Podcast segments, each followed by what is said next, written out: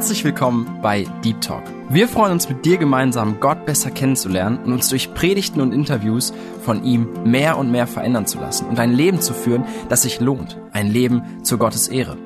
Unser Anliegen ist es, mit dir über Themen zu sprechen, die tiefer gehen. Also eben nicht Smalltalk, sondern Deep Talk. Sei dabei und lass dich herausfordern. Hallo und herzlich willkommen zu einer neuen Deep Talk Folge. Ich bin Johanna und wir hören heute eine Predigt von dem Christian Kran. Sei gespannt und wir hören uns später wieder.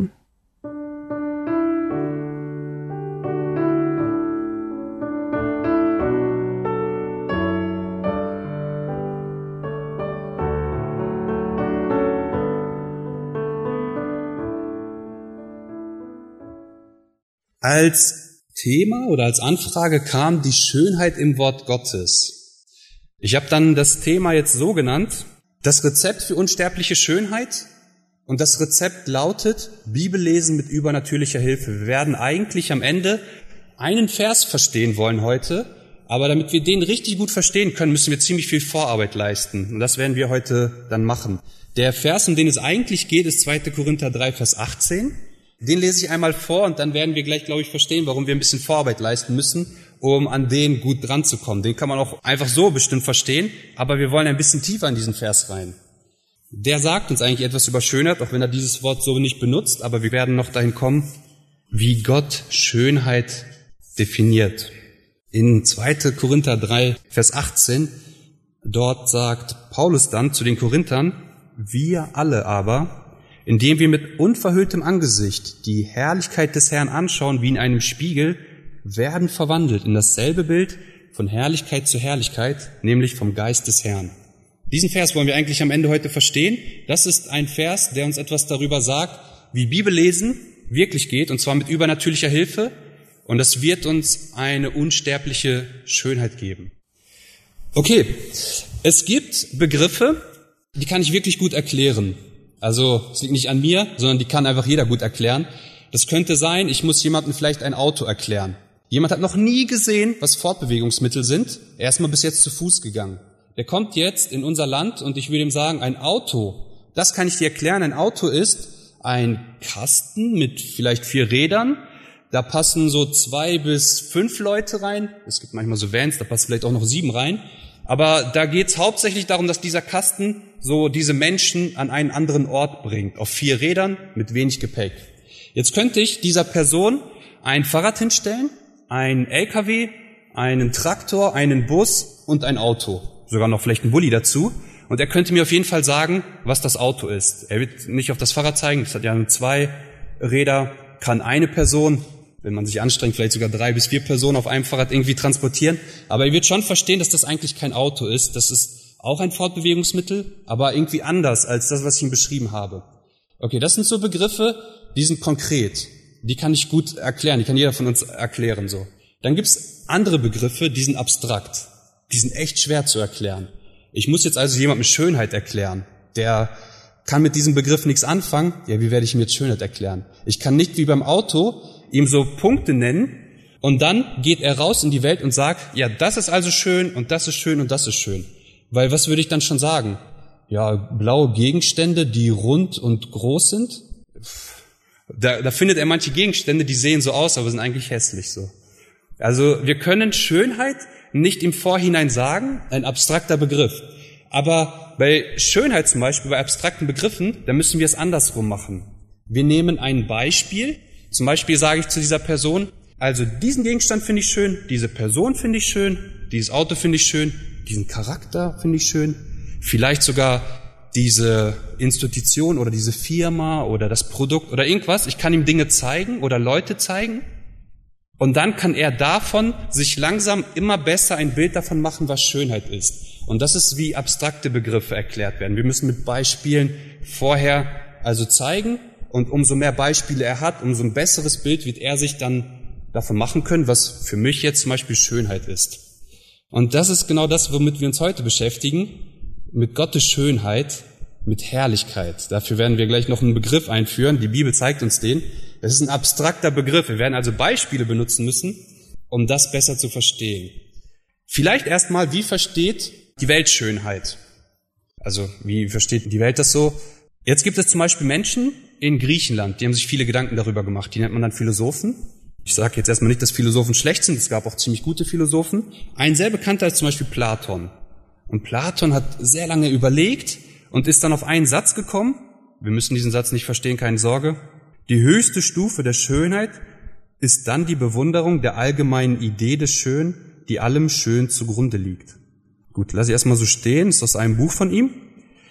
Ein bisschen später kamen dann so andere Männer, in der Spätantike, im Mittelalter, zum Beispiel Origenes, Eusebius und Augustinus, vielleicht kennen wir sogar die Namen, das sind Kirchenväter und die haben schon die Philosophie mit der Bibel zusammengeprägt. Das heißt, in Europa und Asien war dann Philosophie, also das Wissen der Menschen, sehr, sehr stark mit der Bibel verknüpft. Und die sagen, Schönheit ist der Glanz der Wahrheit. Das kommt sogar der Bibel ziemlich nah. Ob wir das gleich auch so finden werden, gucken wir mal. Das ist so das Endergebnis von denen. Und heute, also so ab 1700 und bis heute, sagt man zur Schönheit Ästhetik, und das ist eigentlich die Lehre von der Schönheit, Ästhetik ist ein Geschmacksurteil. Die sagen also, Schönheit ist Geschmackssache wer hat denn jetzt recht davon? Weil das ist alles ein bisschen anders. Und äh, manche sagen, es gibt ganz klar Schönheit, die müssten alle so schön finden. Manche sagen, hm, es ist immer Geschmackssache. Und wir werden merken, dass eigentlich beides irgendwo richtig ist. Wir können sagen, es gibt Dinge, die sind für alle Menschen schön. Und es gibt Dinge, die finde zum Beispiel nur ich schön. Da wird meine Frau sagen, äh, wie kannst du immer schwarz-weiß nur mögen? Es muss doch bunt sein. Deine Kleidung muss doch bunt sein. Und äh, ich mag einfach ein schwarzes Auto, schwarze Polo, Hemd am liebsten tragen und schwarz-weiße Möbel. Meine Frau liebt es bunt. Und da müssen wir unsere Schönheitsideale irgendwie aufeinander kriegen, weil da jeder total unterschiedliche Geschmäcker hat bei Schönheit. Und das werdet ihr, denke ich, auch genauso kennen. Da kann man diskutieren ohne Ende und wird nicht auf ein Ergebnis kommen. Und trotzdem gibt es aber Dinge, wo, ich sage jetzt mal Menschen, die noch gesund oder normal sind, immer sagen würden, einheitlich, das sind schöne Dinge. Zum Beispiel ein Nachthimmel.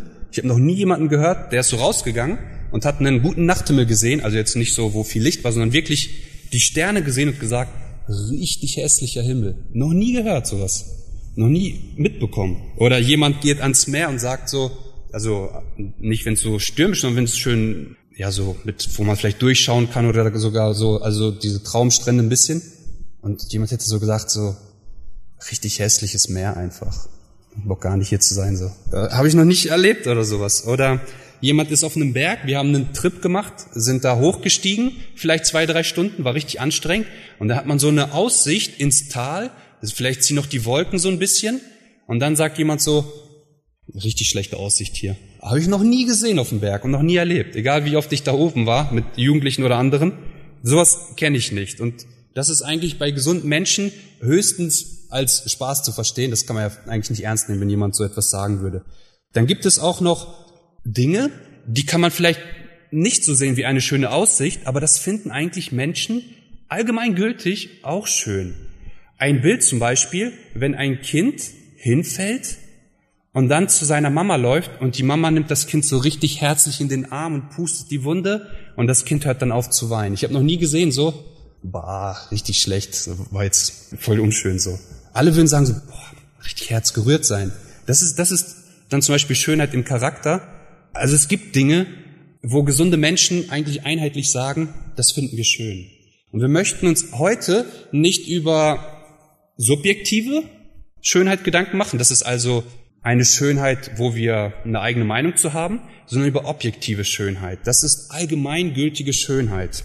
Und ich denke, die Bibel hat dafür einen richtig also wirklich guten Begriff. Und Gott hat da eine extrem gute Vorstellung von, weil er Ursprung von dieser Schönheit ist. Und das gucken wir uns gleich zusammen an. Und er kann uns wirklich beibringen, was allgemeingültig für alle Menschen schön ist und wohin er euch eigentlich haben möchte. Auch allgemeingültig für alle Menschen schön zu sein. Das will er auch mit eurem Leben, Aussehen, Charakter, mit euren Beziehungen, mit allen Bereichen eures Lebens erreichen. Und da will er uns heute hinbringen. Das wollen wir uns gleich anschauen. Vielleicht, warum ist Schönheit überhaupt wichtig? Ist nicht Effektivität viel besser? Von Schönheit wird ja keiner satt. Also von einem schönen Bild kann man ja keine Menschen satt machen oder so, ne? Oder wenn die Wohnung gut eingerichtet ist, davon wird ein Mann ja auch nicht satt, der nach Hause kommt und acht Stunden hart gearbeitet hat vielleicht so. Warum ist Schönheit aber trotzdem etwas, was Menschen schätzen und auch brauchen? Schönheit macht in uns etwas, sie motiviert uns. Normalerweise würden wir vielleicht ja nicht so viel Kraft haben, irgendwas zu machen oder einfach faul sein und etwas nicht wollen. Aber wenn zum Beispiel bei einem jungen Mann dann ein schönes Mädchen ist, das er schön findet, dann kann sie ihn zu Dingen motivieren, das hätten Eltern, Freunde und er selbst niemals gedacht, was aus ihm werden kann, wenn auf einmal für ihn, also das Mädchen, das er schön findet, ihn um etwas bittet. Also man wundert sich, was dann Männer für gewaltige Kräfte freisetzen können. Das ist wirklich Naturgewalt dann. Ne? Das ist zum Beispiel bei Personen, aber es kann auch sein, dass uns, uns Bilder motivieren, ein Objekt motiviert, ein schöner Berg uns motiviert, da oben hochzugehen. Also Schönheit hat so einen Charakter, sie treibt uns an, in Bereiche zu gehen, wo wir uns eigentlich nicht hintrauen, wo wir gedacht hätten, da kommen wir nicht hin. Aber Schönheit gibt uns so eine Art von Motivation, so einen Antrieb dahin.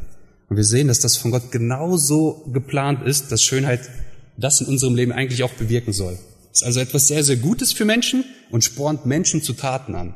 Kommen wir zum zweiten Punkt, also zu dem ersten Hauptteil. Wir wollen uns also die allgemeingültige Schönheit von Gott jetzt ein bisschen anschauen. Dafür werden wir jetzt die Bibel ein bisschen benutzen. Gott benutzt also für objektive Schönheit das Wort Herrlichkeit. Ihr werdet dieses Wort 297 Mal in der Schlachterbibel finden. Im Urtext noch viel öfter, aber das liegt daran, dass manchmal das Wort noch ein bisschen anders benutzt wird. Aber in der Form, wie wir uns das heute anschauen, wie es mit Abstand am häufigsten vorkommt, ist es 297 Mal. Das Wort kommt extrem oft vor. Einfach mal zum Vergleich habe ich euch die anderen Begriffe aufgeschrieben, die ziemlich bekannt sind. Zum Beispiel Liebe kommt 375 Mal in der Bibel vor, also Ati und Ente. Heiligkeit und heilig, also beide Formen, zusammen, also 453 Mal. Also Herrlichkeit ist irgendwie in einer Liga mit Worten wie Liebe und Heiligkeit ist aber nicht das gleiche wie Heiligkeit, weil das ist das, was ich häufig bemerkt habe, dass man Sätze mit Herrlichkeit liest und Leute das entweder komplett rausstreichen, weil man das, den Begriff nicht kennt, oder einfach Heiligkeit dafür einsetzen. Das ist aber was ganz anderes als die Heiligkeit. Und wir werden uns also jetzt anschauen, und zwar Beispiele dafür angucken, wie dieser Begriff verwendet wird. Und das soll euch vielleicht auch eine Hilfe sein, immer wenn ihr diesen Begriff dann in der Bibel lesen werdet, vor allem im Neuen Testament kommt der richtig oft vor, dass ihr wisst, wie man den vielleicht richtig versteht und was dann dieser Vers mit euch machen möchte, was er euch eigentlich zeigen möchte. Die Definition von Herrlichkeit habe ich euch ungefähr so aufgeschrieben. Das ist nicht meine Definition. Die habe ich abgeschrieben von Justus dem Märtyrer. Der hat ungefähr 300 nach Christus gelebt, ist, wie der Name sagt, als Märtyrer gestorben. Damals in Rom gab es ja immer so, die Christen durften, dann wurden die Bibeln verbrannt, dann wurden die Christen verbrannt. Dann durften wieder die Christen, die Bibeln wurden verbrannt, die Christen wurden verbrannt und das war immer der gleiche Kreislauf. Und er hat quasi einen kompletten Kreislauf miterlebt. Man durfte Christ sein, dann wurden erst die Bibeln verbrannt, die Bibeln weggenommen, die Versammlungen dicht gemacht und dann wurden die Christen am Ende verbrannt. Okay, und er ist am Ende für seinen Glauben, hat er halt sein Leben gelassen. Dieser Mann hat diese Definition aufgeschrieben, die finde ich bis heute noch am besten. Herrlichkeit macht die unsichtbare Qualität Gottes sichtbar. Oder vielleicht mit unseren Worten ein bisschen, Herrlichkeit zeigt uns das Wesen Gottes, das wir sonst nicht sehen können. Gott ist unsichtbar, hat unsichtbare Eigenschaften und einen unsichtbaren Charakter, den könnten wir als Menschen uns nie angucken. Und Herrlichkeit ist jetzt also etwas, das hilft uns, Gottes unsichtbare Art besser zu verstehen. Und jetzt gucken wir uns gleich Beispiele an, weil die Definition wird uns erstmal nicht viel sagen, aber die Texte werden uns da vielleicht helfen. Ich nehme erstmal zwei Grundbeispiele raus, die so etwas zeigen und dann gucken wir, wo wir Herrlichkeit immer finden. Fangen wir mal mit 2. Mose 33 an. 2. Mose 33 ist eigentlich ein sehr bekannter Abschnitt, wenn man sich die Herrlichkeit anschaut. Und hier wird uns wirklich gut gezeigt, wie die Herrlichkeit die unsichtbare Qualität Gottes sichtbar macht. Was ich mit Qualität meine, sehen wir gleich. Das sind so Eigenschaften von ihm, seinen Wert, den er hat, seine Liebe, die er hat, seine Heiligkeit. Das sind so die verschiedenen Eigenschaften. Und Herrlichkeit macht diese unsichtbaren Dinge, die wir nicht sehen könnten, jetzt für uns sichtbar. Also zum Beispiel in 2. Mose 33, ich lese jetzt immer nur Vers 18 vom Zusammenhang, Gott geht mit Israel in die Wüste Mose ist sich noch nicht ganz sicher und er möchte Gott sehen.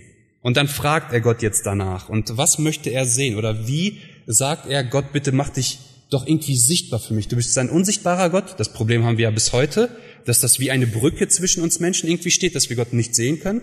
Und Mose fragt jetzt Gott danach, mach dich doch sichtbar. Und er fragt das so in Vers 18. Mose aber antwortete, so lass mich doch deine Herrlichkeit sehen. Also deine unsichtbaren Qualitäten, mach sie mir sichtbar. Das ist das, was er dann hier fragt.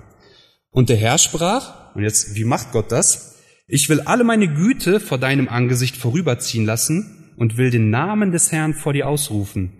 Und wem ich gnädig bin, dem bin ich gnädig, und über wen ich mich erbarme, über den erbarme ich mich. Und dann sagt er, ich werde mich da in eine Feldspalte stellen, und dann gehe ich an dir vorbei. Vielleicht kennen wir das so, und in den Kinderbibeln wird das dann häufig so gezeigt, und dann zieht so ein Licht vorbei, oder eine große Erscheinung, oder man sieht wie den Rücken Gottes, nur so eine leichte Andeutung davon. Gott sagt hier gar nicht, dass hier irgendwas Äußeres gezeigt wird, kein Licht oder sowas. Er sagt, ich werde vorbeiziehen und ich werde dir meine Güte zeigen. Aber wie will man Güte zeigen? Das ist wieder dieser abstrakte Begriff. Wie kann man denn Geduld zeigen? Und jetzt gucken wir, wenn das passiert, wenn Gott vorbeigeht an Mose, was zeigt er ihm dann?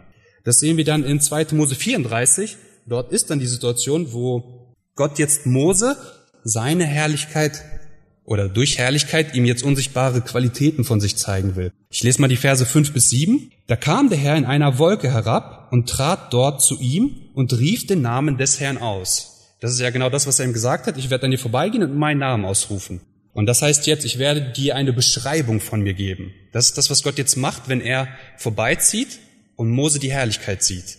Eigentlich sieht er da nichts, sondern er hört jetzt etwas von Gottes Eigenschaften, wie Gott sich selbst beschreibt. Und das beschreibt er sich so, und der Herr ging vor seinem Angesicht vorüber und rief, der Herr, der Herr, der starke Gott, der barmherzig und gnädig ist, langsam zum Zorn und von großer Gnade und Treue, der Tausenden Gnade bewahrt und Schuld, Übertretung und Sünde vergibt, aber keineswegs ungestraft lässt, sondern die Schuld der Väter heimsucht an den Kindern und Kindeskindern bis in das dritte und vierte Glied. Wir werden uns jetzt nicht diese Eigenschaften anschauen, das ist eure Aufgabe, das zu Hause oder als Jugend oder als Gemeinde zu machen, mir geht's nur darum zu zeigen, Gott geht an Mose vorbei und dann kriegt er nicht einen Lichtschein zu sehen oder irgendeine mächtige Erscheinung, sondern Gott geht vorbei und erzählt Mose von seinen Eigenschaften. Gott kann sich nicht in dem Sinne sichtbar machen, wie ich vielleicht euch sehe oder ein Auto sehe oder Gegenstände sehe, sondern Gott ist unsichtbar, aber er hat diese Eigenschaften und die könnten wir eigentlich auch nicht sehen und er macht sie ihm jetzt sichtbar, er zeigt sie ihm. Lassen wir erstmal so stehen. Wir werden ein paar mehr Stellen lesen, dann wird uns das immer klarer, glaube ich, was die Herrlichkeit machen will. Nehmen wir mal eine andere Stelle, die das auch ganz interessant beschreibt. Jesaja 6, Vers 3. Die Stelle ist auch eigentlich sehr, sehr bekannt. Die wird häufig für Heiligkeit genommen. Wenn man zum Beispiel eine Bibelarbeit über Heiligkeit macht, kommt die fast immer drin vor. Aber diese Stelle möchte eigentlich etwas über die Schönheit uns sagen. Da sind jetzt eine bestimmte Form von Engeln, die sind ganz oben in der Rangliste die dürfen ganz nah Gott sehen. Und sie beschreiben jetzt Gottes Schönheit. Und dann rufen diese Engel sich jetzt also gegenseitig zu. Seraphim heißen die, das wird in den Versen davor gezeigt. Und einer rief dem anderen zu und sprach, Heilig, heilig, heilig ist der Herr der Herrscharen. Die ganze Erde ist erfüllt von, jetzt müsste man eigentlich denken, von seiner Heiligkeit, aber das steht da nicht, sondern von seiner Herrlichkeit. Dieser Vers will also sagen, Gott in seiner Eigenschaft ist heilig, das ist eine unsichtbare Eigenschaft, die werden wir nicht verstehen. Aber Gott macht sich sichtbar in der Welt. Und das ist dann, dann wird dieses Wort Herrlichkeit benutzt. Also Gott macht seine Heiligkeit, seine unsichtbaren Züge für uns in der Welt sichtbar. Und dann wird immer dieses Wort Herrlichkeit benutzt. Jetzt gucken wir uns das mal in verschiedenen Stellen an. Wo macht Gott denn seine unsichtbaren Qualitäten für uns sichtbar? Und das macht er hier ist zum Beispiel ein Beispiel in der Schöpfung. Wir gucken uns noch ein Beispiel an, zum Beispiel Psalm 19, Vers 2. Da wird das wieder so gezeigt. Dort schreibt dann David, die Himmel erzählen nicht die guten Eigenschaften Gottes oder die, die Heiligkeit Gottes, sondern die Herrlichkeit Gottes. Und die Ausdehnung verkündet das Werk seiner Hände. Und dann werden verschiedene Regeln und Zeitabläufe gezeigt, wie unser Sonnensystem funktioniert, wie das immer aufgeht und immer eine Regelmäßigkeit hat. Das heißt, David versteht, Gottes unsichtbares Wesen, das kann ich so nicht sehen, das darf ich auch nicht sehen. Das wird noch einmal kommen für alle, die an Jesus glauben. Aber jetzt ist das absolut unerlaubt, das geht noch gar nicht, du wirst sofort sterben. Aber du kannst Teile davon wie leichte Abdrücke in der Schöpfung sehen. Hier jetzt besonders an dem Himmel. Die Unendlichkeit, dieses Gefühl von, wie klein ich dagegen bin, die Regelmäßigkeit, wie die Dinge ablaufen, wie Gott seine bestimmten Regelmäßigkeiten hat, seine Regeln hat, wie er sich an Versprechen hält, so wie für uns, die Sonne hat uns ja eigentlich nichts versprochen. Und trotzdem rechne ich jeden Tag damit, dass sie ab einer bestimmten Uhrzeit irgendwann wieder aufgeht. Ich habe mir noch nie die Sorgen gemacht, boah, ja, letztes Mal ist die Sonne aufgegangen, aber ob die das morgen auch wieder tut oder muss ich dann im Dunkeln, wird die Erde dann überhaupt noch existieren? Ich mache mir nicht diese Sorgen. Ich gehe davon aus, die Sonne hat ihre Regelmäßigkeit. Und solche Dinge werden in der Schöpfung sichtbar gemacht für uns. Etwas, was Gott sonst eigentlich uns nicht zeigen könnte. Und so benutzt er zum Beispiel die Schöpfung, um uns Dinge zu zeigen. Römer greift diesen Gedanken auf. Ich werde ihn nur kurz einmal mündlich wiederholen. Das kann, könnt ihr dann nachlesen. Dort wird gesagt, Gottes unsichtbares Wesen, das wird in der Schöpfung sichtbar gemacht. Dieser Satz ist jetzt genauso aus Römer zitiert. Und jetzt einfach nur, damit man weiterdenkt, damit Menschen Gott erkennen und wahrnehmen können. Und das nennt Römer dann in Vers 1, Vers 23 wieder die Herrlichkeit. Die Herrlichkeit, die wir dann in der Schöpfung sehen. Und die haben Menschen dann verdreht. Und wie sie das dann verdrehen und so weiter, das lasse ich jetzt erstmal weg, das könnt ihr euch dann anschauen. Aber dort wird dieser Gedanke wieder genauso gezeigt. Eigentlich müssten die Menschen einige Züge von Gott locker in der Schöpfung wiedersehen. Und das kann ich als Naturwissenschaftler auf jeden Fall so bestätigen. Und wenn wir in ähm, Chemie darüber reden, dann sagen die immer, wie wunderbar das gemacht ist. Aber wenn man dann genau nachhakt, wie jetzt gemacht, ja, also ich meine durch die Zeit natürlich so entstanden ist, ne? Dann korrigieren die das halt nach, ne? Aber sie, sie einfach von der Standardformulierung, wenn Sie sich das anschauen, Sie können gar nicht als anders davon zu reden, als wie genial das gemacht ist. Und Sie formulieren es immer exakt so, jeder, mit dem ich gesprochen habe von den ganzen Professoren da. Du kannst nicht anders als Mensch, wenn du das anschaust in der Schöpfung. Okay, die Schöpfung hat Probleme. Die ist durch die Sünde ziemlich stark kaputt gemacht worden. Das heißt, viele Dinge sind sehr, sehr ja, hässlich gemacht worden. Das ist wie eine Statue, die jemanden eigentlich abbilden sollte. Und die war wirklich edel und schön. Vielleicht aus Gold mit einem Schwert. Vielleicht irgendein Held soll abgebildet werden. Jetzt kommen da irgendwelche Randale-Macher und äh, klauen das Schwert, färben den schwarz ein und, und machen so eine Clownsnase drauf. Dann ist die Herrlichkeit von dieser Statue weg.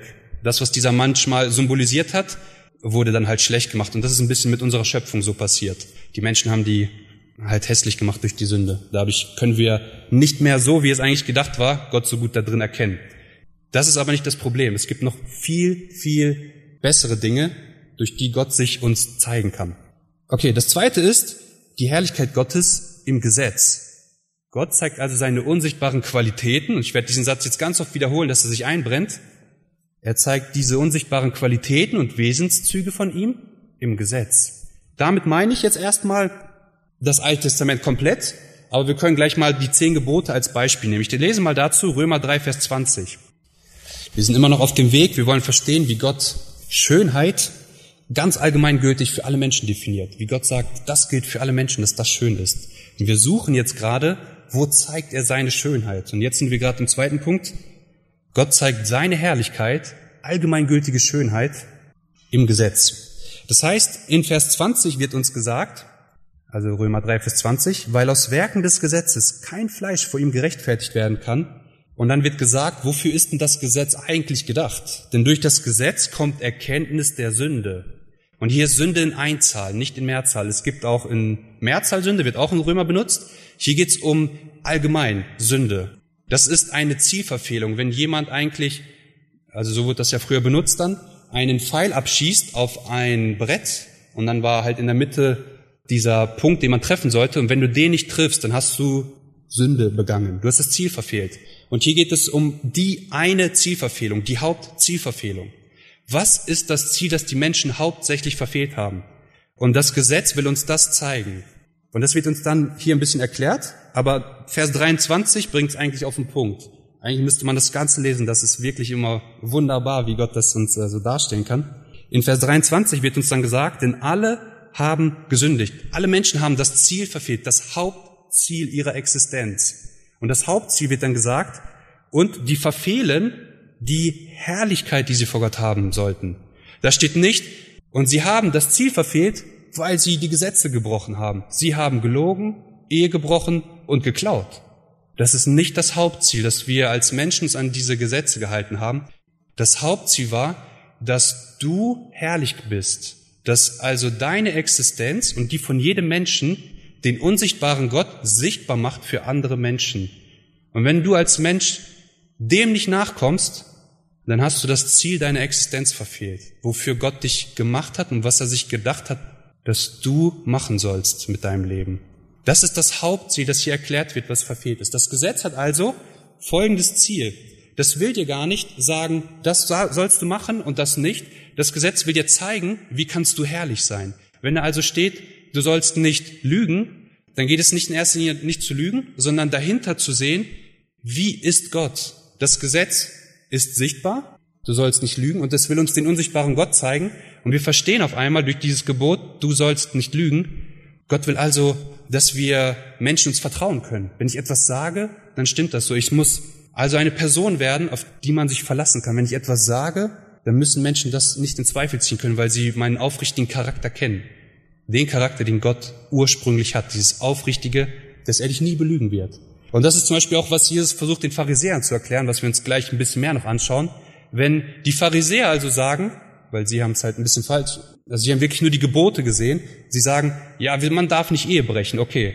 Und Jesus sagt, hier geht's nicht um einfach Ehe brechen. Du hast nicht Ehe gebrochen, wenn du fremdgegangen bist und mit einer anderen Frau geschlafen hast oder mit einem anderen Mann. Du hast Ehe gebrochen, wenn du an eine andere Frau gedacht hast und sie war dir lieber als deine jetzige Frau oder als dein jetziger Mann. Und dann sehen wir dahinter Gottes Charakter.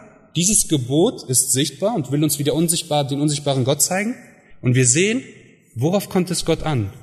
Wenn ich eine Beziehung, einen Bund mit einer Person eingehe, dann soll diese Person an erster Stelle in meinem Leben stehen. Und das ist das, was Gott mit dir macht.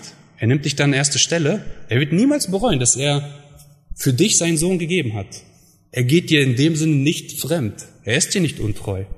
Wenn er sich dafür entschieden hat, seinen Sohn für dich zu geben, er wird es nie bereuen. Und er wird dann bis Ende dir nachlaufen, solange du auf dieser Erde lebst, und versuchen, dir das wichtig zu machen, dass du das halt auch so verstehst, wie das viele Menschen schon verstehen durften. Und jetzt können wir uns alle Gebote anschauen. Es sind Regeln so gesehen, aber eigentlich ist es eine Herrlichkeit von Gott uns gegeben, damit wir durch diese sichtbaren Gebote die unsichtbaren Wesenszüge Gottes verstehen können. Wir werden uns gleich ein bisschen die Pharisäer dazu anschauen, weil sie das, sie kannten die Bibel wirklich gut, aber sie, sie haben sie wirklich extrem falsch verstanden. Gut, lassen wir erstmal soweit bei dem Gesetz. Das zieht sich das ganze Alte Testament dann durch. Die Herrlichkeit Gottes wird im Gesetz gut sichtbar, aber es gibt etwas noch Besseres. Und jetzt gehen wir noch einen Schritt weiter. Wo kann ich denn Gottes unsichtbaren Qualitäten noch besser sichtbar sehen, sodass ich sie abgucken kann verstehen kann, wie Gott ist? Und dann sagt uns die Bibel, und das sagt sie sehr, sehr oft jetzt. Ich habe jetzt nur mal drei Stellen rausgepickt, aber das findet ihr so gut wie in jedem NT-Brief. Herrlichkeit Gottes ist in Jesus. In Johannes 1, Vers 1 wird erstmal gesagt, da wird uns erstmal eine Person vorgestellt. Im Anfang war das Wort und das Wort war bei Gott und das Wort war Gott. Und jetzt, wenn wir weiterlesen, merken wir, wie sich das langsam entfaltet und wie wir Jesus vorgestellt bekommen. Und dann wird uns am Ende gesagt, und was ist mit dieser Person? Was ist so interessant daran? Und Vers 14 wird dann gesagt, und das Wort wurde Fleisch. Also Jesus wird Mensch. Also eigentlich geht das noch tiefer, die Aussage, ich nehme es jetzt erstmal einfach so. Und wohnte unter uns. Das heißt, Gott unter den Menschen. Er wohnt mit den Menschen. Und wir sahen seine, und dann nicht unsichtbaren Züge, seine Heiligkeit oder sowas, wieder Herrlichkeit, wir haben also die unsichtbaren Eigenschaften Gottes sichtbar gemacht bekommen. Wir sahen seine Herrlichkeit. Und was ist das für eine Herrlichkeit? Eine, also nicht, dass Jesus dann wunderbar gestrahlt hat oder als König aufgetreten ist oder besonders groß war, physisch allen Menschen voraus war. Was bildet die Schönheit Gottes am meisten ab? Und dann wird hier zusammengefasst, eine Herrlichkeit als des Eingeborenen vom Vater, also wie vom Vater selbst gleich, voller Gnade und Wahrheit. Es sind wieder zwei Eigenschaften, die die absolute Schönheit Gottes dann beschreiben. Und jetzt wird ja in diesem Evangelium das immer mehr beschrieben, wie wir in Jesus sichtbar die unsichtbaren Eigenschaften Gottes also sichtbar gemacht bekommen haben, wie wir uns die wirklich angucken können, live an einem Leben vorgelebt. Was das heißt, wie wir eigentlich Gott abbilden sollten, damit andere Menschen ihn sehen, wie wir es nicht geschafft haben, aber wie dann jemand kommt, der das macht, vorlebt, praktisch zeigt im Leben. Und jetzt können wir die anderen Stellen lesen, die werden das alle richtig gut zeigen da, aber ich lasse die erstmal weg. Ich äh, möchte das zweite Korinther dann kommen. Also darüber gibt es ganz viele Stellen, wie dann gezeigt wird, dass Jesus der perfekte Abdruck von Gott ist, die Herrlichkeit am besten widerspiegelt. Die Herrlichkeit wird im Evangelium gezeigt. Die gute Nachricht davon, dass Menschen frei werden können von dem Zorn Gottes, indem ein anderer sein Leben für uns gibt. In 2. Korinther 4, dort wird Folgendes gesagt. Ich lese mal nur Vers 4. Eigentlich gehören die da alle zusammen, das ganze Kapitel 3 und 4. Ich fange mal ab Vers 3 an, Vers 3 und 4. Wenn aber unser Evangelium verhüllt ist, so ist es bei denen verhüllt, die verloren gehen, bei den Ungläubigen, denen der Gott dieser Weltzeit die Sinne verblendet hat, so dass ihnen das helle Licht des Evangeliums von der Herrlichkeit des Christus nicht aufleuchtet, welcher Gottes Ebenbild ist. Das ist halt so ein Satz, wo wir erstmal wieder denken, okay, schwierig. Wir rollen den mal von hinten auf. Von hinten sind viele Sätze immer richtig gut zu verstehen. Hier wird gesagt, Jesus ist das perfekte Abbild Gottes. Gott ist unsichtbar und Jesus hat diese unsichtbaren Eigenschaften exakt so perfekt in sich abgebildet. Diese Eigenschaften sehen wir dann in Jesus als Mensch. Wenn wir dann zurückgehen, die Herrlichkeit des Christus leuchtet also auf. Diese Herrlichkeit wird perfekt, also das ist wie der Höhepunkt. Man kann sie in seinem Leben sehen, wie Gott ist, wenn Jesus Kranke heilt, einer Frau, die gerade fremdgegangen ist, dass Gott und das Evangelium lieb macht, das kann man da drin alles sehen. Aber der Höhepunkt darin, wo wir Gott sehen, ist dann im Evangelium. Und das ist das, was dann hier gesagt wird.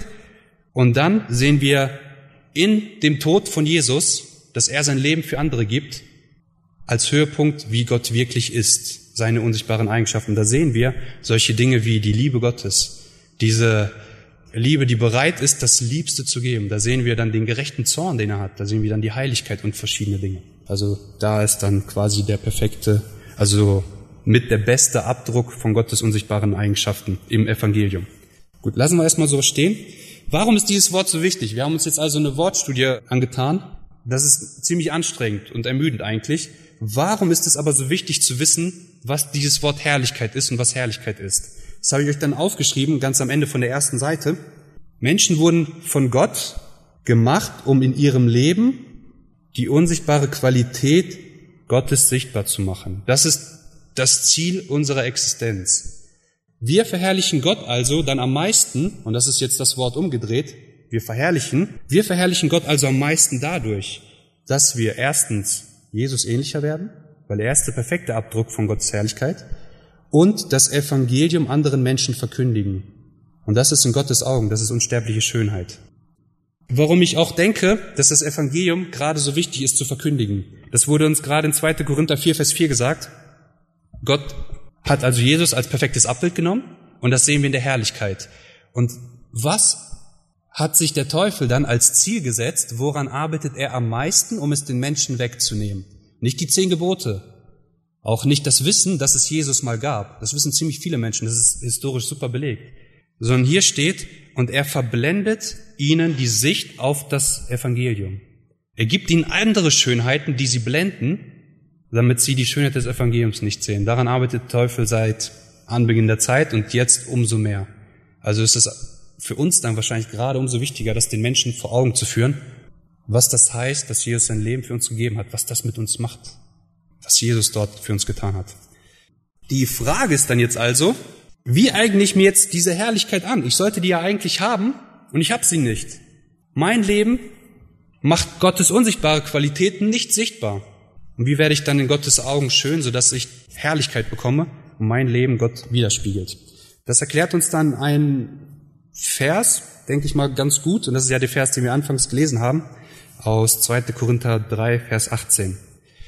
Vielleicht bevor wir den lesen, kurz mal einen kurzen Eindruck, weil es wird ja darum gehen, dass Bibellesen uns diese Herrlichkeit gibt. Es klingt erstmal ganz plump und einfach, aber wir werden sehen, dass es viel, viel tiefer geht, als wir vielleicht denken. Vielleicht mal Beispiele von Pharisäern. Das sind Menschen, die haben die Bibel auch gelesen. Jetzt das Alte Testament, dort wird gesagt Mose, die Schriften und die Propheten. Und vielleicht mal aus Matthäus 12.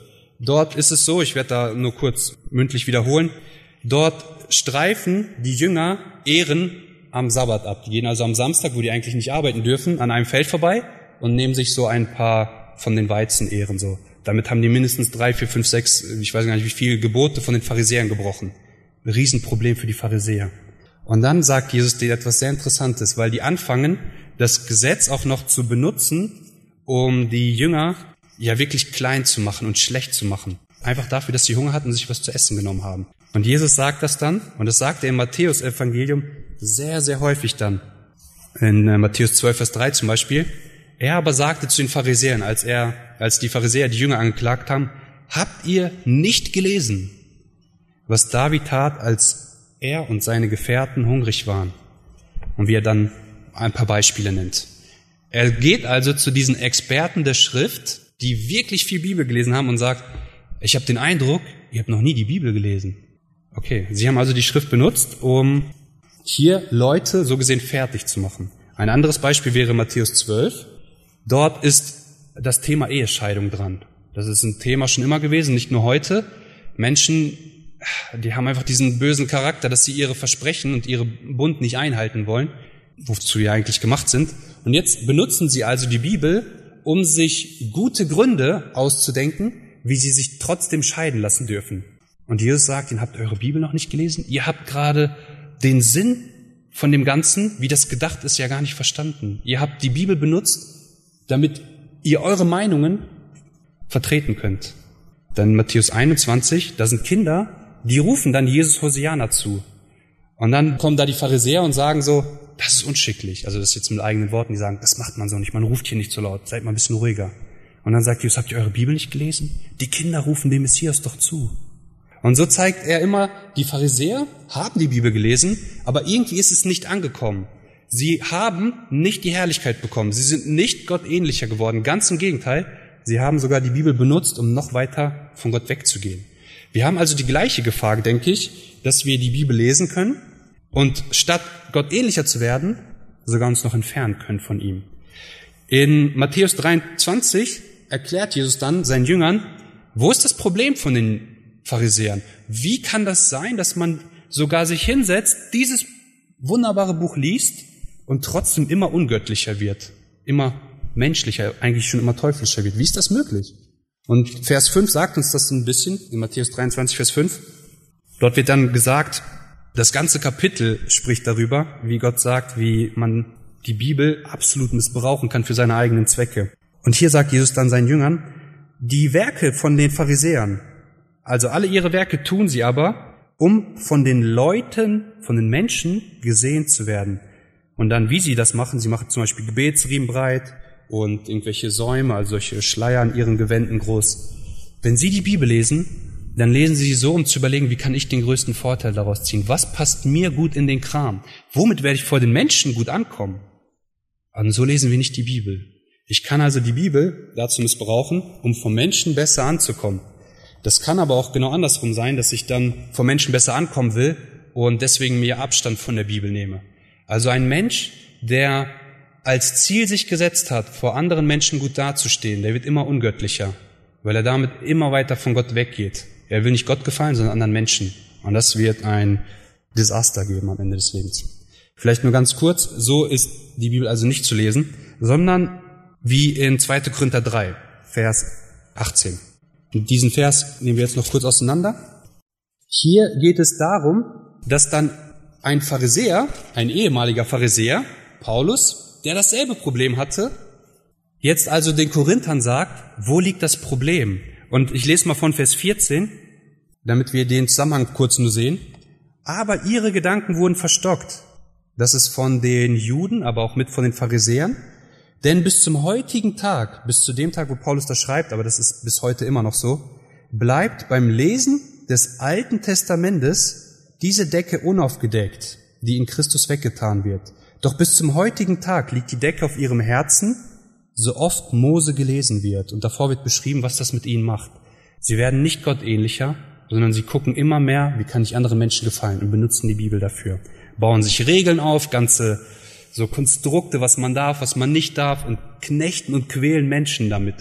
Also das ist eine mit der schlimmsten Dinge, die ich mir vorstellen kann. Man benutzt Gottes Bild, um Menschen in irgendwelche Gefängnisse einzusperren. Das ist, das ist wirklich furchtbar, dass es, dass es sowas gibt halt. Aber ja, das ist leider die Realität und kann auch bei uns Realität werden, leider.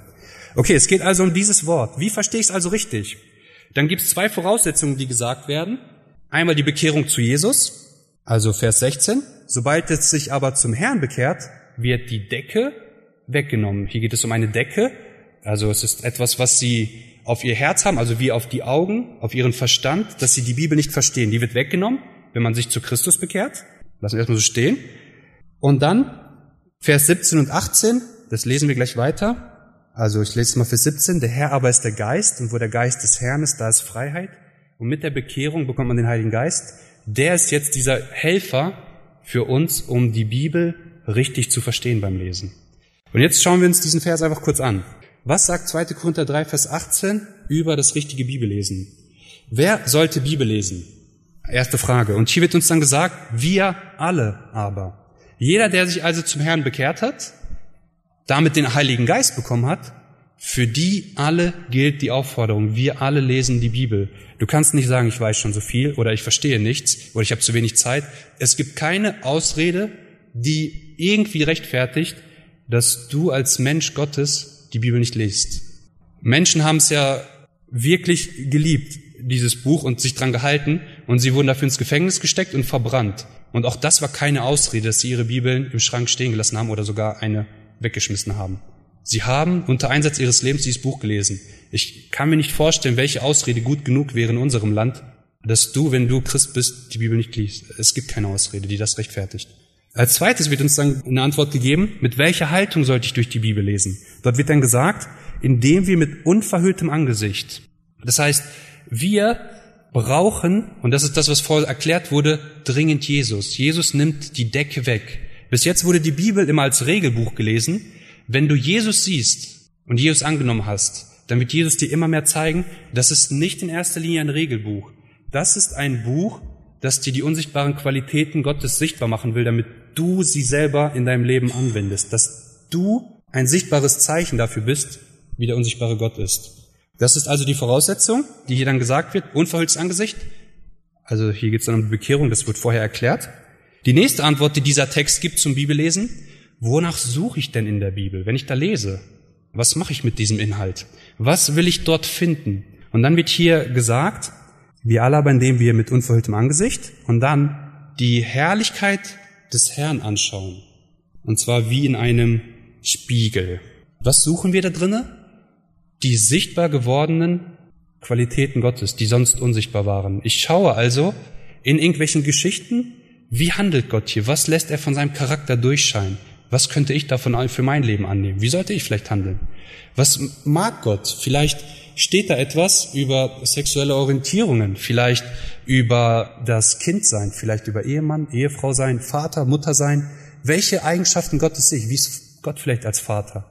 Und ich versuche also, durch sichtbar gewordene Geschichten oder das Leben von Jesus selbst, das ist noch immer mit fast das Hinweisreichste, versuche ich immer den Gott dahinter zu sehen und seine unsichtbaren Eigenschaften. Das ist das, was wir da drinnen suchen in diesem Wort.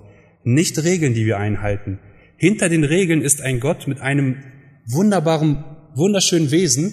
Und wenn du dir dieses Wesen kopierst, dann wirst du das nicht mehr als Regeln sehen, sondern das wird ganz automatisch sein. Wenn Gott also Untreue in der Ehe hast, weil er jemandem ein Versprechen gibt und er will diese Person, weil er sie so liebt, bis zum Ende durchtragen und du wendest das auf deine Frau, auf deinen Mann an, dann wird die Frage Unzucht und, und Untreue gar keine Frage sein. Es wird keine Regel sein, sondern die Frage wird sein, wie kann ich meinem Ehepartner noch mehr die Liebe zeigen? Also, das ist das, wonach wir suchen. Nicht nach Regeln, sondern nach dem unsichtbaren Wesen Gottes, das uns hier sichtbar gemacht wird in Geschichten, in Gedichten, Liedern, in Lehrtexten und äh, ja, die ganzen Gattungen, die es hier gibt. Dann wird hier gesagt, das ist wie in einem Spiegel, aber das erklären wir gleich noch. Was ist das Ziel vom Bibellesen? Also wir haben geguckt, wonach wir suchen, nach der Herrlichkeit Gottes. Und was ist das Ziel denn davon?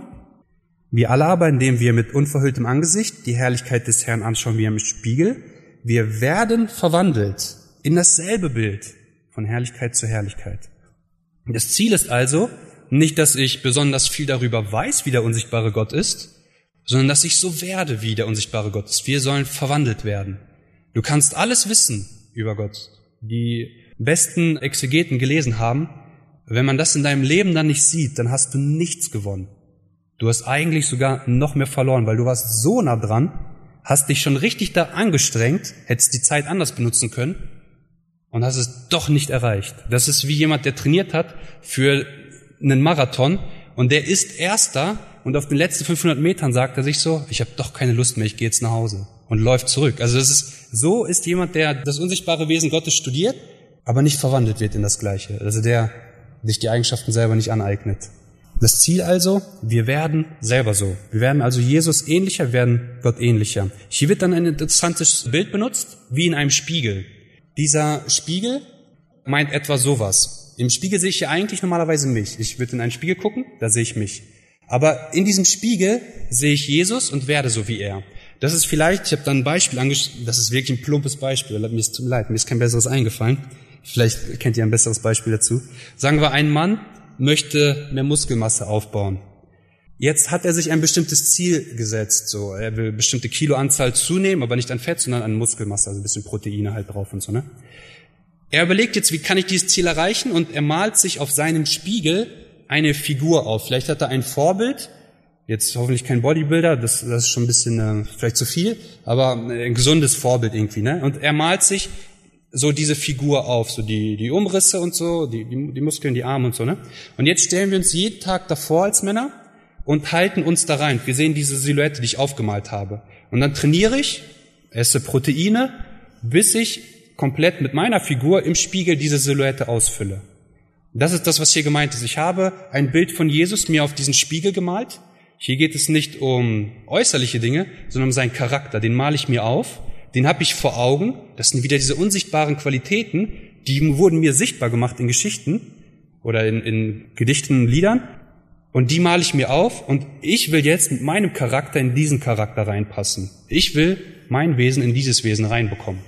Das ist ein ziemlich heftiger Umriss, der von Gott. Das werden wir so nicht erreichen. Aber wenn wir diesem immer ähnlicher werden, also dann werden wir Menschen sowas von beeindrucken und wir werden selber merken, was diese Schönheit für Dinge in unserem Leben bewegen wird, wenn wir uns seinen Eigenschaften anpassen werden. Also das ist das Ziel und hier wird uns dieses Bild mit dem Spiegel gemacht, wo eine Silhouette draufgemalt ist und ich versuche dem immer ähnlicher zu werden. Und dann wird hier gesagt, wie passiert das, in welcher Geschwindigkeit von Herrlichkeit zu Herrlichkeit, also von einer sichtbaren Eigenschaft Gottes und dann zur nächsten. Nicht alle auf einmal. Das ist auch nicht wie verschiedene Level, die ich erreiche, sondern es geht einfach nur um eine Herrlichkeit, ich habe verstanden, was Treue ist. Gottes Wesen von, von Treue, wenn er Versprechen und Bund einhält. Ich habe verstanden, wie Gottes Liebe ist. Und dann von einer Herrlichkeit, eine sichtbare Eigenschaft Gottes, zur nächsten. Das heißt, nicht, dass ich mich überfordern muss und ich muss alles auf einmal können, sondern Gott zeigt mir was, Textabschnitt für Textabschnitt. Und die eigne ich mir dann ganz langsam an. Das ist so wie vielleicht der, der dann ähm, in der Muskelmasse wächst, sagen wir, er hätte keine Silhouette dafür, er selber wird, weil das so langsam passiert, gar nicht mal merken. Er wird nach einer Woche drauf gucken denken, da ist gar nichts passiert. Nach einem Monat denken die immer noch, da ist nichts passiert. Wenn eine Person ihn nach einem Monat sieht, die ihn vorher nicht gesehen hat oder vor einem Monat gesehen hat, die wird sagen, boah, deine Veränderung ist ja richtig krass. Und das ist das, was mit uns Christen passieren wird. Du merkst das aktiv nicht, weil das ein langsamer Prozess ist. Manche Dinge, die gehen auch schnell, aber normalerweise ist es ein etwas langsamerer Prozess. Du wirst sie nicht merken, aber die Menschen in deinem Umkreis, die werden das auf jeden Fall merken. Wie ist das möglich, dass wenn ich die Bibel lese, so eine krasse Verwandlung durchmache? Und das ist dann die übernatürliche Hilfe, die uns hier gegeben wird. Diese Verwandlung, das ist dann dieser letzte Abschnitt im Vers, die passiert nämlich vom Geist des Herrn. Du hast also den Heiligen Geist, du selber konntest nicht dieses Bild perfekt abbilden. Du hast es nicht geschafft, Gott in dieser Welt sichtbar zu machen, aber der Heilige Geist, er kennt Gott absolut perfekt und er kann das in deinem Leben machen. Okay, jetzt lesen wir also morgens die Bibel, weil ähm, das ist ja das, was uns verändert, was uns Gottes unsichtbare Qualitäten zeigt. Aber vielleicht habt ihr Schwierigkeiten, euch zu konzentrieren. Geht mir so, das geht sehr, sehr vielen von meinen Freunden so, auch andere junge Leute, mit denen ich mich unterhalten habe. vielleicht mal einige Hilfen, die ich euch einfach vielleicht an die Hand geben möchte. Vielleicht kennt ihr die auch schon alle. Vielleicht habt ihr auch ein gutes System für euch schon gefunden. Dann ist es richtig gut für euch. Also das erste, Verse farblich zu markieren. Warum ähm, hilft das? Ihr nehmt zum Beispiel Rot für Sünde, Grün für die Herrlichkeit, das ist also das Gegenteil davon dann, Blau für Gottes Eigenschaften und vielleicht nehmt ihr noch andere Farben für Himmel oder andere Eigenschaften. Es gibt so richtig tolle Kärtchen, die da äh, so eine tolle Anleitung geben. Ihr müsst dann nämlich einen Vers gelesen haben und um den anzustreichen, müsst ihr eine Entscheidung getroffen haben, worum es in dem Vers geht. Ihr müsst ja eine Farbe aussuchen. Dafür müsst ihr eine Entscheidung treffen. Und um diese Entscheidung treffen zu können, müsst ihr euch diesen Vers durchgelesen haben und wirklich verstanden haben. Und ihr quittiert damit, dass ihr diesen Vers eigentlich verstanden habt, indem ihr dem eine Farbe gebt. Deswegen ist Anstreichen mit eins der besten Systeme, die ich kenne.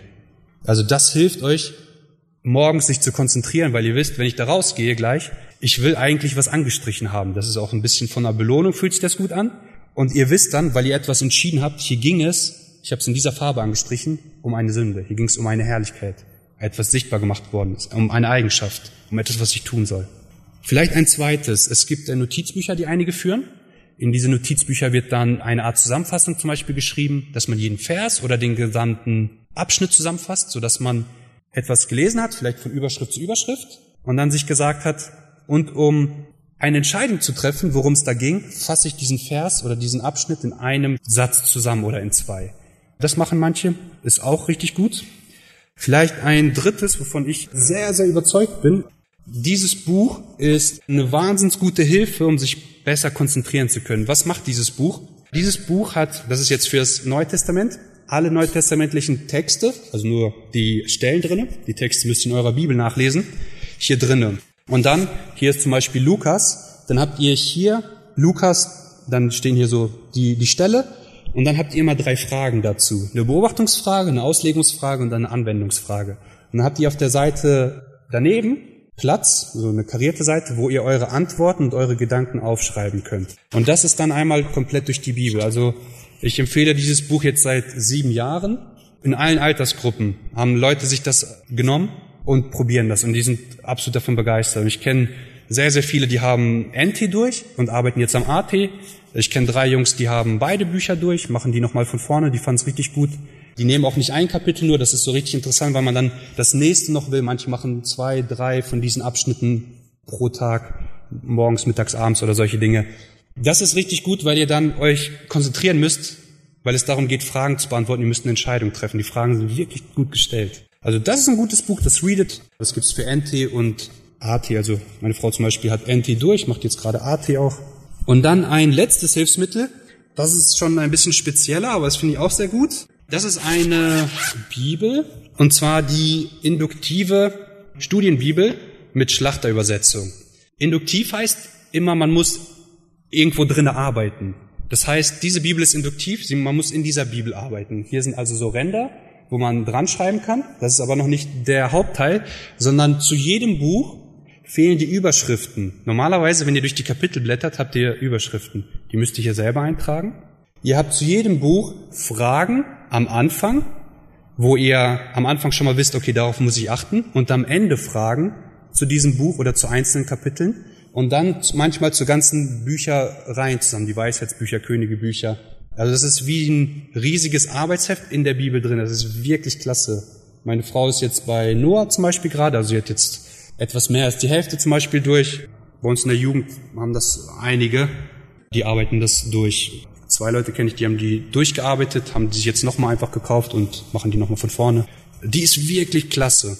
Vielleicht als äh, Empfehlung, weil da wirklich gute Fragen und Anmerkungen sind, auch Dinge, wo man einfach Könige rausschreiben muss. Und das ist, da muss man halt beobachten und man muss dann da rein in dieses Buch. Und da wird man dann halt, ob man will oder nicht, als Christ dann die unsichtbaren Wesenszüge Gottes erkennen und diese bekommen. Okay, vielleicht das nur als einige Hilfen. Gut, vielleicht nur kurz zusammenfassend. Wir haben uns eigentlich angeschaut, das Rezept für unsterbliche Schönheit. Schönheit kann man sehr verschieden interpretieren. Wir wissen aber, dass Gott einen Maßstab für Schönheit hat. Das ist er selbst. Er selbst hat diese Welt gemacht und die ist wunderschön. Er selbst hat uns gemacht und Menschen sind eigentlich wirklich schöne Geschöpfe, die, die Krönung der Schöpfung. Er hat dieses Buch rausgebracht, das ist ein geniales Buch. Und er zeigt jetzt seine unsichtbare Schönheit in verschiedenen Bereichen. Der beste ist das Evangelium und das finden wir in diesem Buch. Das ganze Buch hier arbeitet eigentlich auf das Evangelium hin. Wenn ihr Gott also wirklich kennenlernen wollt, selber so werden wollt, dann müsst ihr dieses Buch lesen. Vielleicht ein abschließender Satz dann noch. Den habe ich bei jemandem gelesen. Ist eigentlich ein englischer Satz gewesen. Ich habe ihn mal übersetzt. Die Freude, die du in deinem Leben hast, die ist ganz fest daran geknotet. Und zwar woran? An die Herrlichkeit Gottes. Also ob du wirklich Freude im Leben hast, also du kannst für kurze Momente mal dir so einen Freudenkick, sage ich mir jetzt mal, einfach so geben, der hält ein bisschen an, vielleicht, vielleicht sogar ein oder zwei Jahre. Willst du aber wirklich, wirklich feststehende Freude haben für dein Leben, dann musst du deine Freude an die Herrlichkeit Gottes dran knoten. Immer mehr erkennen, wer er ist, selber so werden. Das ändert alles. Und das ist das, worum eigentlich unsere Existenz sich dreht und was dieses Buch uns auch gut zeigen möchte. Amen.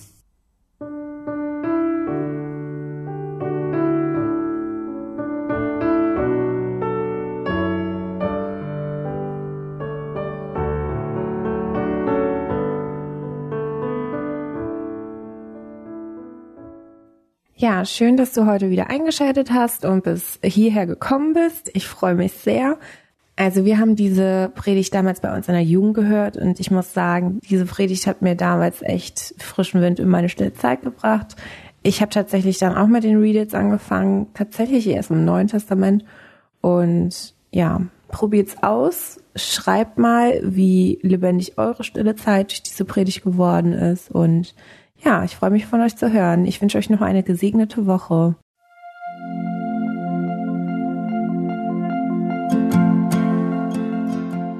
Schön, dass du heute dabei warst. Wenn es für dich ein Segen war und du etwas mitnehmen konntest, dann teile Deep Talk gerne mit deinen Freunden und fühle dich frei, auch uns ein Feedback zu schreiben. Wir würden uns da sehr darüber freuen. Wenn du heute zum ersten Mal dabei warst oder eine Sendung verpasst hast, kannst du alle vorherigen Sendungen auf Spotify oder auf Soundcloud finden.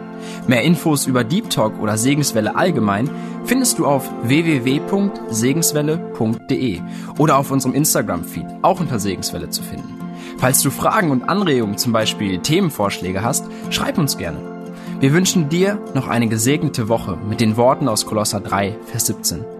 Und was immer ihr tut, in Wort oder Werk, das tut alles im Namen des Herrn Jesus und dankt Gott dem Vater durch ihn.